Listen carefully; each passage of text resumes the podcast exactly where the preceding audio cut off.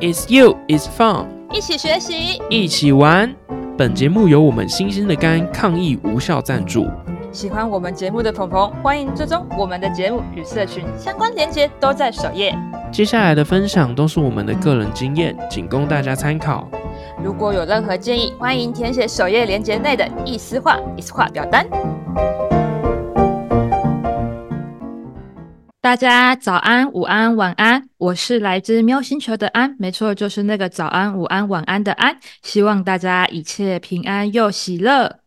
Hello，大家好，我是莱恩。Hello，大家好，我是鸽子妹。好的，那我们这一这一集上架的时间，应该就会是这个除夕的时候了。原本是想说大过年的要停更一次啦，但是今天这个主题真的是太适合放在除夕，就是过年这个时候讲的，所以就决定就是我们还是在除夕的时候把这一集上架。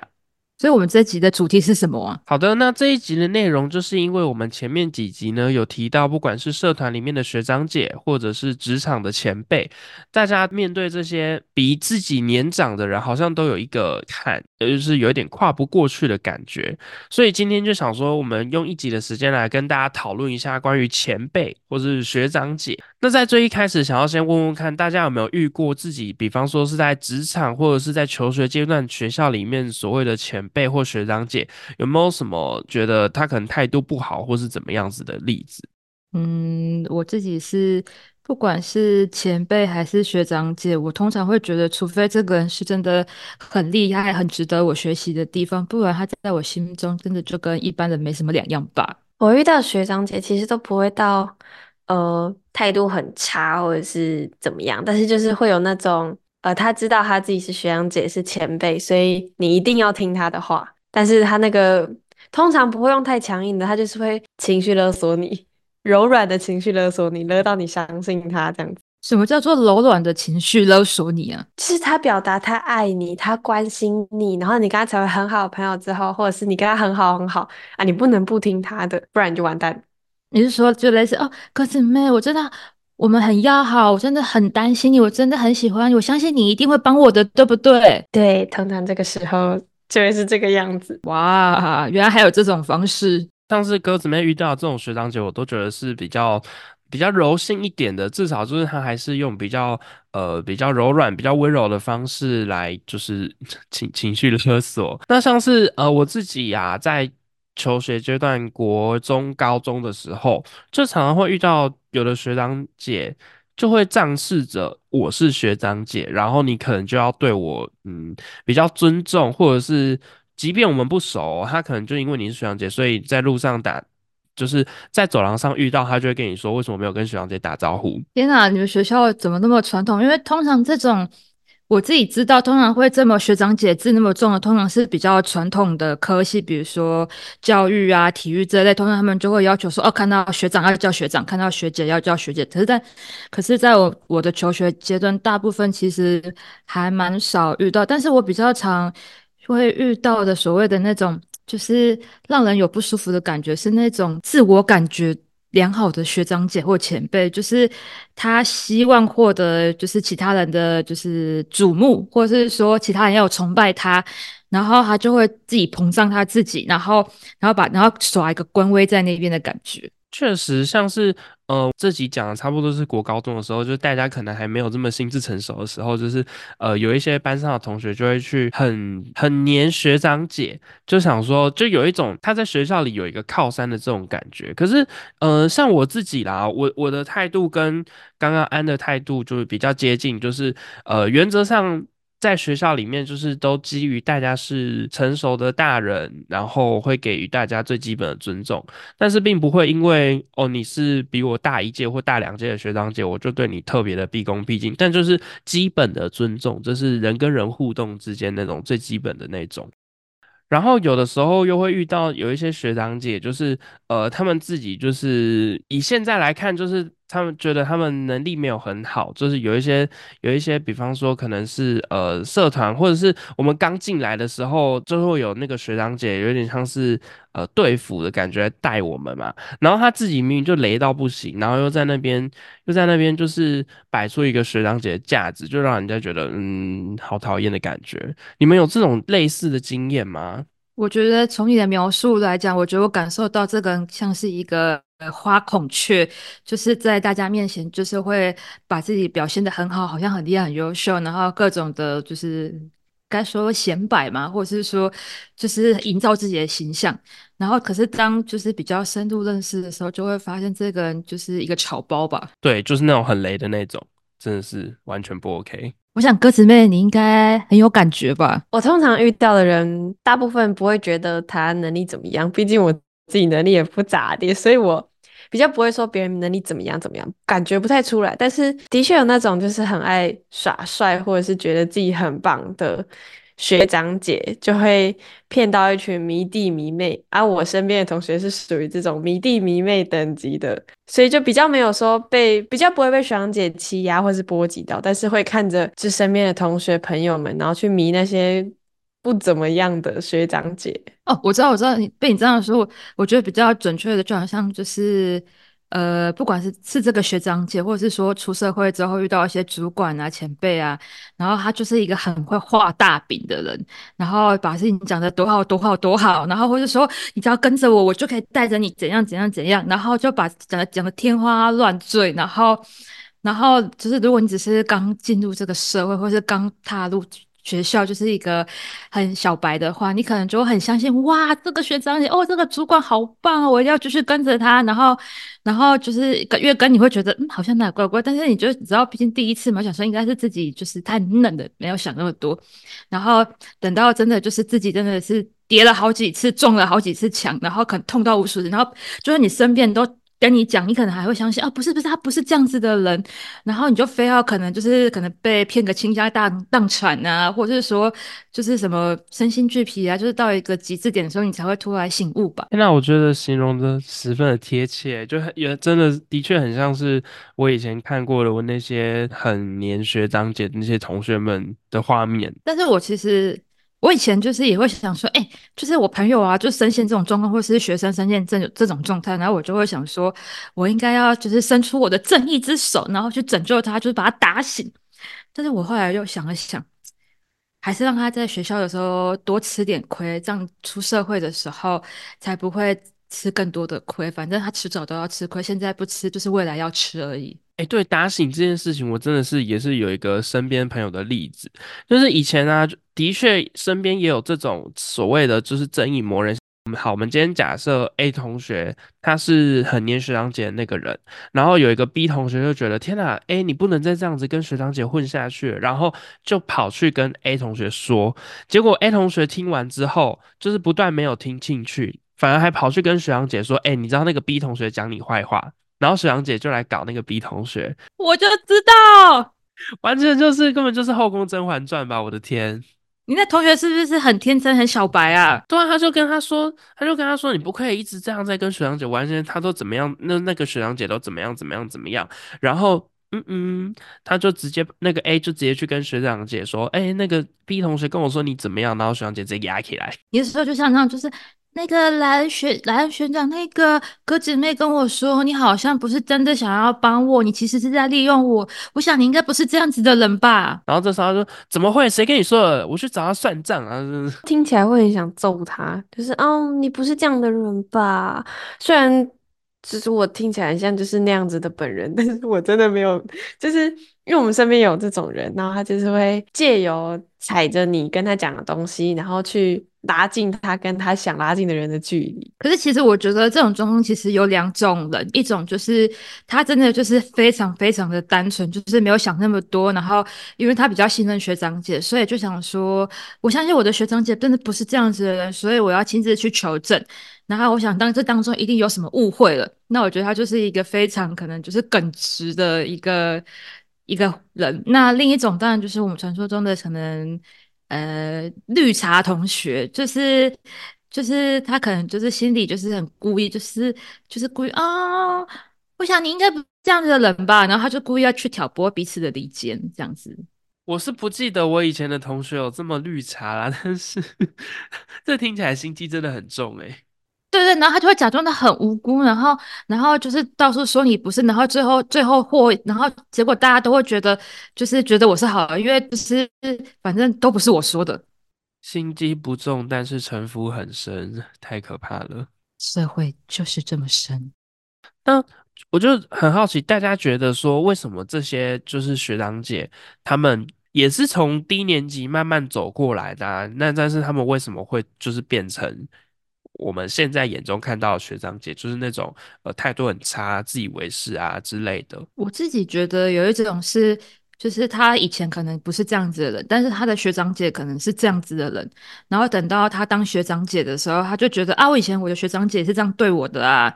那我当然也是这样对，就是对学弟妹，因为有点像是上面是这样教我的，那我就这样对别人。然后或是说，我也有听过另一种，就是比如说。大家常常在在做一些事情的时候，然后就是，然后就是因为学长姐的一些就是讲没有把事情讲清楚，然后害得他多就是白费工，然后多做更多，然后他就会觉得说，哦，以后我当学长姐之后，我就一定会不会再犯这种事，我一定会跟学弟妹说清楚，让他们就是比较轻松一点。然后结果等到他当学长姐的时候，他就会觉得，啊，我以前都吃过这样的苦啊，让大家那当然他们也要就是体验看看呢。哎，真的，就必须得说。刚刚你讲最后讲的这个观点，其实在我脱离国高中进入大学之后，也常常会听到身边的一些同学会有这样子的想法。比方说，像我之前看到那时候我朋友他们社团他在办一个活动，然后遇到了一个还蛮棘手的问题，然后他那时候就来找我帮忙，结果。我就是也是花了不少力气去帮他沟通协调很多事情，然后把终于把这件事情稍微解决了之后，我就跟他说：“好的，那这些细节你之后交接下去要记得跟你的学弟妹说，不要再让同样的事情发生喽。”他就说：“这些那么麻烦的事情被我遇到，为为什么我要直接跟学弟妹说？他们也要跟我一样跌倒过才会成长啊！”我当下直接傻眼，说：“Hello，先生，什么意思？”我觉得你讲的真的很好啊！你的这个案例真的让我一直想到每每年就是新的社长刚上任的时候，然后就会说学长姐没有交接交接给他们什么什么，然后什么都不知道，然后等到等到他们卸任的时候，下一个他的接他班的学弟妹又会跟我说那个学长姐没有交没有交接给我，我就想说。啊！你们为什么要这样互相伤害彼此呢？对啊，就觉得很荒唐，就是大家都觉得我我在这边跌过倒，大家也要在这边摔过坑，他才心甘情愿，就是就没有要跟人家说。我就觉得，嗯，好，我就是我已经劝过，那这后来怎么做就是你的事情了。那包括鸽子妹有没有类似的案例要跟大家分享呢？我倒是比较少遇到，就是不跟我分享。事情的学长姐大部分都是很积极的分享，但是分享到后面，他就会觉得你一定要听我的。就应该是说，就是他自己都经历过这一些，但是他又他，但是他又要把同样的就是痛苦再加诸给后面的下一个人，而不是会觉得说我都曾经经历过这样，所以我应该就是及时的，我可以多做一点，这样学弟妹就不用再承受过我曾经做过的事情。这样子，我觉得有可能是他们。就是不甘心，就是像我们自己的团队里面也有，就是以前没有教我们的事情，那我们学到了，我们会把它再传承下去。可能是因为我们在做这些事情的过程中，互相陪伴是，就是互相在做这件事情的时候是快乐的，觉得这件事情需要被传承下去。那之后的学弟妹拿到这件事情，他一定会觉得很开心，他一定会觉得受到帮助。那我们自己也会很开心，就是。我们花了这些时间有用，我觉得这是我们会想要传承下去的想法。那我觉得那些不想要传承下去，或是希望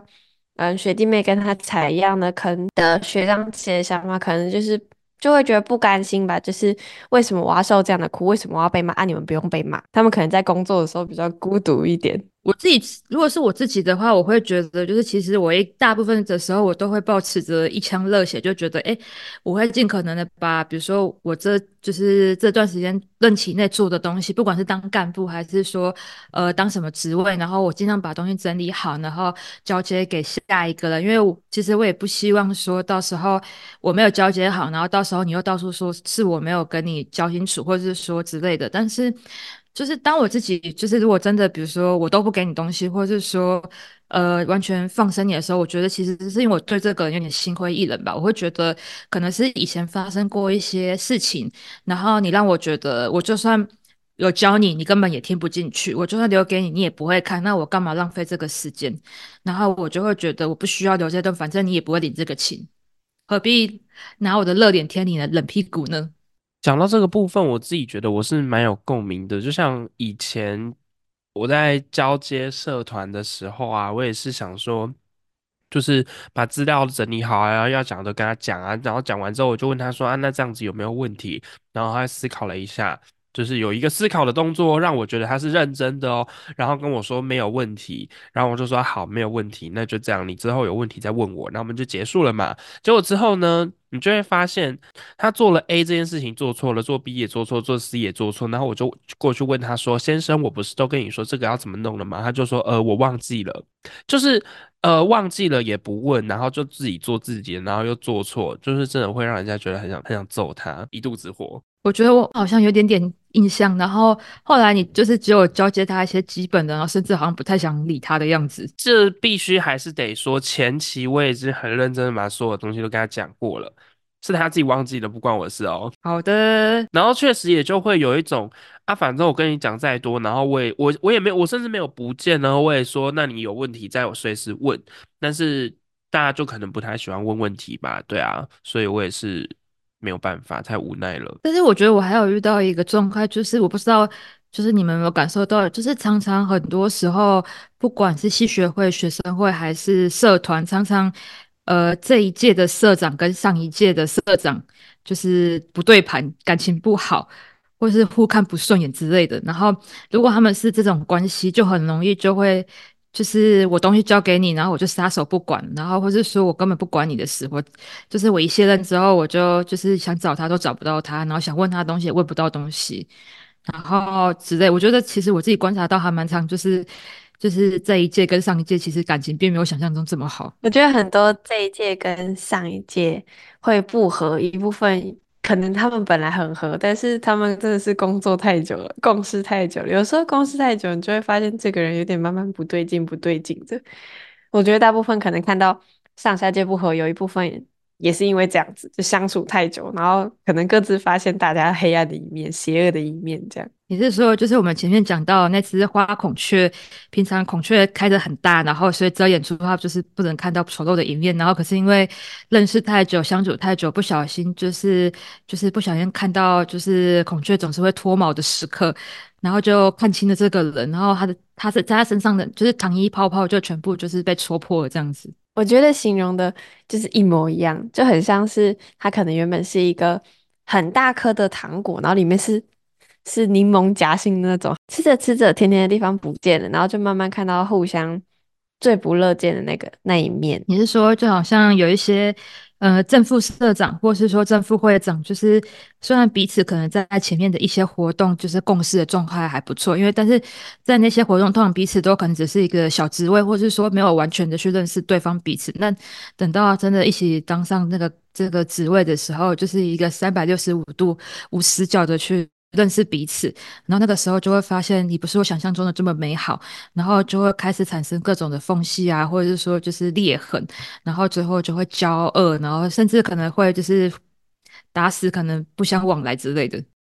那我最近有我最近有听到一段话，我觉得其实蛮有意思的，也在这边跟大家分享，让大家可以去思考一下。最近有人问了某一个领导者说：“请问他要交接？”给他下一届领导者，他会有什么建议想要教对方的？然后那个领导者就说：“当一个领导是不需要被教的，他必须要有他自己的想法，然后用他的这个领导的特质去带领整个团队前进。”我觉得其实程度上也蛮有意思的，就是呃，在看这么多届社团走下来之后啊，就会发现其实有的时候社长跟社长之间。有的时候就是太有想法，到理念不合，然后导致最后这两个人就是好啊，你你既然有你自己有想法，那你就自己做啊，我就不管你，然后两边又撕破脸了。所以我觉得这也是一个嗯蛮有趣的观点，就是说有的时候我也会思考说，你作为一个社长卸任之后，到底要留多少力气在下一届身上，因为感觉你一直看着他们，一直干扰他们，感觉也对他们有一点。绑手绑脚，他们没有办法放开手去去做他们自己想做的事情，所以，嗯，在这个部分的拿捏，我我觉得蛮难的，然后也很值得大家思考。我觉得其实你的案例让我觉得很常常听到，就是一些家族企业不是就是会有呃刚创立的那一代第一代，然后以及会有就是二代，就是比较年轻人这一块，那常常就会听到，就是毕竟创业那一代他们就是呃会有一些对于比如说自己当时创立这个。呃，这个公司、这个企业的一些坚持、一些想法，那相对就会比较多传统的东西。但是二代可能就会觉得，哎，你这个太老旧啊，你怎么都不能就是自动化一点，或者是说用一些比较新媒体的方式去做宣传等等，然后就会常常会有很多冲突的层面。然后这个时候，就是呃，父母那一辈可能就会觉得说。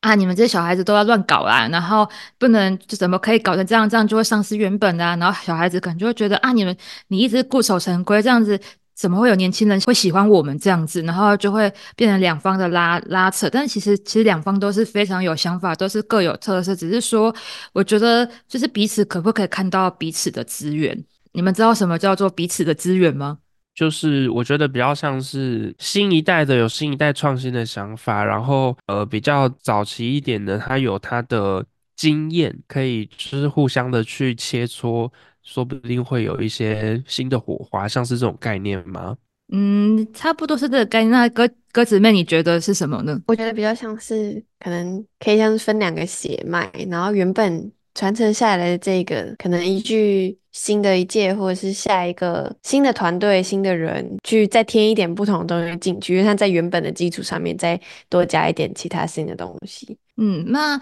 其实我这边指的资源这个东西，其实有点像是彼此的优点，就是其实在我们在相处或沟通的时候，就是。我们不能，就是可能，当然你会可能会觉得父母很就是很固执，你就会觉得啊，都听不进去年轻人的话，然后都固守成规。但是你可以看到他好的一面，就是其实他一直心系着你，然后会担心怕你可能就是呃做一些新的东西，可能会。就是嗯跌倒，然后或是说会受伤等等，所以他会想要保护你。其实他也是出于一个好意。那当然，他的一些就是比较一些想法，可能是对于这个企业的一些坚持，或是说当时创立这个企业成功的一些核心价值。那这些就是他的资源，也就是他呃。所谓的他的优点，或是说就是值得称赞的一个地方。那当然，年轻人的资源当然就是他有很多新的想法，很想创新，然后也很愿很愿意冲，而且就是也不愿意让，就是当然，因为毕竟其实有很多二代就是会想要，就是那我就直接不要接手家自己的企业啊，我就自己就是去外面工作啊，或是另创一个新创企业啊。但是你看他这他他会愿意回来接手家族的企业，那代表他其实也是孝顺他的父母，希望说，哎，其实你也累，你也是辛苦的。我也想要帮你承担起，就是接手这个家然后一起分担，然后让你好好退休。那我也希望我们你你创你打下的这个基础，我可以继续往前的前进，然后创造更好，那让更多人喜欢。所以其实，在他们身上都看到彼此的呃优点的地方，只是说，如果我们一直都一直固执在看他缺点的部分，我们就很容易起争执。那从刚刚这个例子，我们如果讲回来自己社团，其实我觉得某种程度上，卸任的学长姐还会想要，就是对你有一些建议。我觉得程度上来说，他也算是很重视，还喜欢自己曾经待过这个团体，不希望他变得不好，所以他选择做这件事情。他觉得他这样做对团体是好的。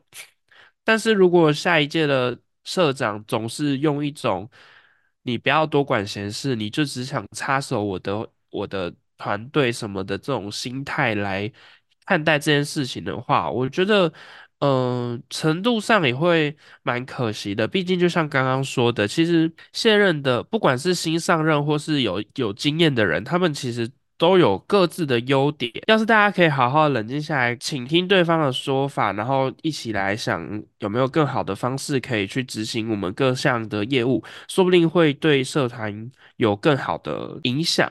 天呐，不知不觉就把这个集数讲得很沉重。原本这一集是一个新年，我们要轻松，好吧？那我们就把我们的话题导向比较轻松的部分了。所以我们刚刚都还在前言是吗？没有，我们今天的主题是长辈或是学长姐。好了好了，OK，前面的学长姐也是。那如果大家对于就是刚刚的话题还有意犹未尽，或者是说还有很多想问我们，或是想知道更多，那欢迎也可以就是再投稿给我们。那如果就是大家真的很有想。想知道更多，我们就是在录一个更完整的关于这个议题，给大家来听。对啊，说不定有人投稿的话，我们还可以做一个个案分析之类的，有比较详细的内容。没错，没错。好的，那我们上半集的节目差不多到这边告一个段落。想知道后续的话，就快点开下一集来听吧。